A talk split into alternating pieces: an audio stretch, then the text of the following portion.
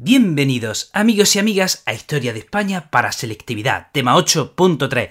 Mi nombre es Juan Jesús Pleguezolo, soy profesor de Historia de Instituto y estoy muy feliz de estar una vez más con todos vosotros. Este es un programa especialmente dirigido a estudiantes de segundo de bachillerato y va con la pretensión de hacerle las cosas más llevaderas y es que segundo es un curso muy difícil. Ojalá este podcast te ayude a entender mejor la asignatura, te ayude a aprobar la asignatura eh, y ojalá también te ayude a disfrutar de la historia de España, de esta epopeya que, es nuestra historia, e incluso, a, oye, a pasártelo bien, aunque sea un poquito, aunque sea un poquito, con eso yo ya me conformo. Bueno, empecemos con el programa. Vamos a hablar de los principales acontecimientos que van de mil, del año 1700 al año 1788, un siglo en el que casi España tira para adelante, en el que casi España se incorpora a, la, cabeza del pelotón, casi, y digo casi porque luego, pues no, se fastidió. Llegó al final de siglo, todo parecía que iba muy bien, pero llegó al final de siglo y todo se fue al traste, todo se fue al carajo, y ahí seguimos en ese ciclo de eterno retorno del que no salimos, ¿no? Bueno, ¿Qué sucede? Año 1700, vamos a ir fecha por fecha. 1700. Un tal Felipe de Anjou, un guapo y apuesto Felipe de Anjou, es nombrado rey de España nada menos bajo el título de Felipe V. Y es nombrado rey de España en las principales ciudades de España, por ejemplo Madrid y Barcelona.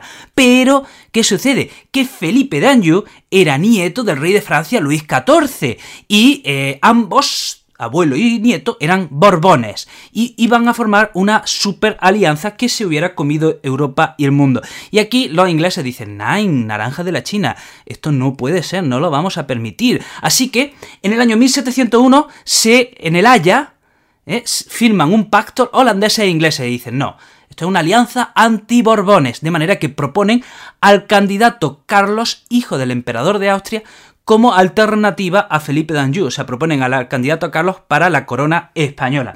Así que del año 1701 a 1714 empieza la guerra de sucesión, la famosa guerra de sucesión. ¿Qué, tenemos qué fechas podemos destacar en esta larga guerra? Pues miren, en el año 1702, por ejemplo, los ingleses atacan la flota de las Indias que estaba en la ría de Vigo. En el año 1704 hay una batalla naval en Málaga y ese año también se toma Gibraltar. Ojo, se toma Gibraltar en nombre del archiduque Carlos. Los ingleses no toman Gibraltar para quedársela a ella bajo la bandera inglesa, no, no, no. Tomaron Gibraltar en nombre del archiduque Carlos.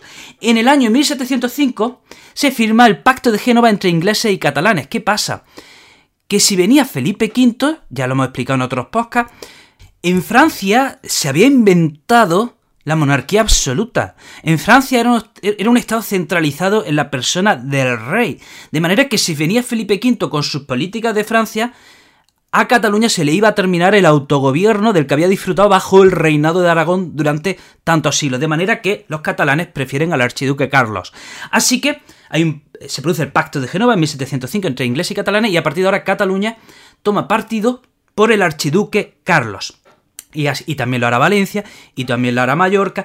Así que sucede que en el año 1706, atención, parece que van a ganar las tropas del archiduque Carlos. Tanto es así que estas tropas entran en Madrid. Y Felipe V tiene que salir por patas. Eh, pero eh, las tropas de borbónicas se recuperan y en el año 1707, en la batalla de Almansa, vencen los borbones a los austracistas, de manera que ahora ya los Borbones pueden ocupar Valencia y se establecen los decretos de nueva planta bajo los cuales se termina con la autonomía que tenía el reino de Valencia y sus leyes se equiparan a las que tenía el reino de Castilla. Llegamos al año 1710 y de nuevo el bando de los austracistas entran en Madrid, pero otra vez se recuperan el bando de los Borbones y bueno, la cosa está en tabla, hasta que en el año 1711 muere José I, hermano mayor del archiduque Carlos, de manera que el archiduque Carlos queda como heredero del imperio de Austria. Y entonces ya ambos bandos, ambas partes dicen vamos a negociar, vamos a hablar y eh, se firma una paz. Y atención, pregunta, no te quiero presionar, pero esta pregunta debes de saberla porque la hemos contado ya en el tema 8 y en el tema 8.2. Así que si has sido buen estudiante, te voy a hacer una pregunta que es un balón a bote pronto y la vas a saber. De hecho, como no la sepa, como no la sepa, en la habitación de tu cuarto aparecerá un Demogorgon y te comerá. Así que sin presión, allá voy. ¿Qué paz pone fin a la guerra de sucesión? A ver, no te oigo. Repito, ¿qué paz pone fin a la guerra de sucesión? Muy bien, muy bien. La paz de Utrecht. La paz de Utrecht era, se firma entre 1713 y 1714 y era un conjunto de tratados. Tenemos el Tratado de Utrecht, Rastatt y Baden. Pero, oye, incluso después de esta paz hay una ciudad española que sigue irredenta, que no acepta la autoridad de los Borbones y que sigue luchando y resistiendo a los Borbones. ¿Qué ciudad? ¿Qué ciudad? No te oigo, no te oigo, vamos. Barcelona, muy bien, Barcelona, que finalmente eh, se rinde el 11 de septiembre de 1714.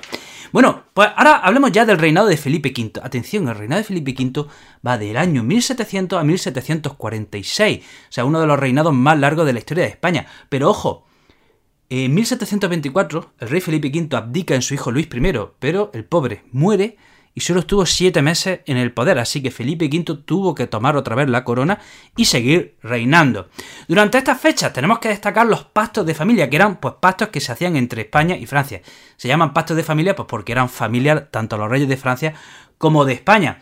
El primer pacto de familia se firma en 1733 y hace que España entre en la guerra de sucesión de Polonia junto con Francia contra Austria. ¿Qué quería España? Y lo consigue, recuperar Nápoles y Sicilia. O sea, España recupera Nápoles y Sicilia gracias a ese pacto de familia y gracias a entrar en esa guerra. En el año 1743 eh, se firma el segundo pacto de familia y España entra en la guerra de sucesión austríaca. Y dentro de esta guerra de sucesión austríaca se produce ese famoso episodio de la guerra de la oreja de Jenkins que se da entre 1739 y 1748. Y en esa guerra de la oreja de Jenkins se produce el sitio de Cartagena. 186 naves y 27 186 naves y 27.000 hombres fueron a tomar Cartagena. Era una flota mm, diseñada para invadir América entera, quitarle al imperio español todo su imperio e invadirlo. Señores, ¿cuánta gente resistió en ese, en ese fuerte de Cartagena? Unos pocos miles de españoles, eh, capitaneados por Blas de Lezo, resistió a la armada inglesa y le eh, una, una severa derrota. Una derrota, ya pasa la historia de esta batalla porque, oye, eran unos no llegaban a 4.000 españoles los que aguantaron esa, esa investida de 27.000 eh, soldados, que era la flota más grande que había habido hasta la fecha. En 1746 empieza el reinado de Fernando VI, que llega hasta 1759. Fernando VI, bueno, pues mm, quería paz, no quería más rollo, no se mete en guerra, no se mete en lío y firma en 1748 la paz de Aquisgrán que pone fin a la guerra de sucesión austríaca.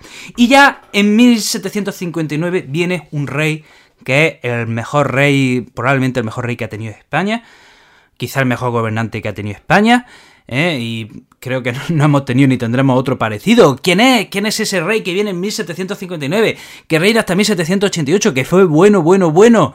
¿Quién es? Dímelo, no te oigo. Carlos III. ¿De acuerdo? Carlos III es, pues bueno, un rey ilustrado, un rey que, que se adhiere al despotismo ilustrado, era un rey que, que quería todas las reformas y todo el progreso para el pueblo. Es verdad que sin renunciar a su poder, pero él quería el progreso para el pueblo, por eso eh, eh, emprende una serie de reformas que iban encaminadas a modernizar la sociedad y que de haberse continuado qué pena que no se continuasen, pues bueno, España se hubiese modernizado y hubiese sido un país de primer orden.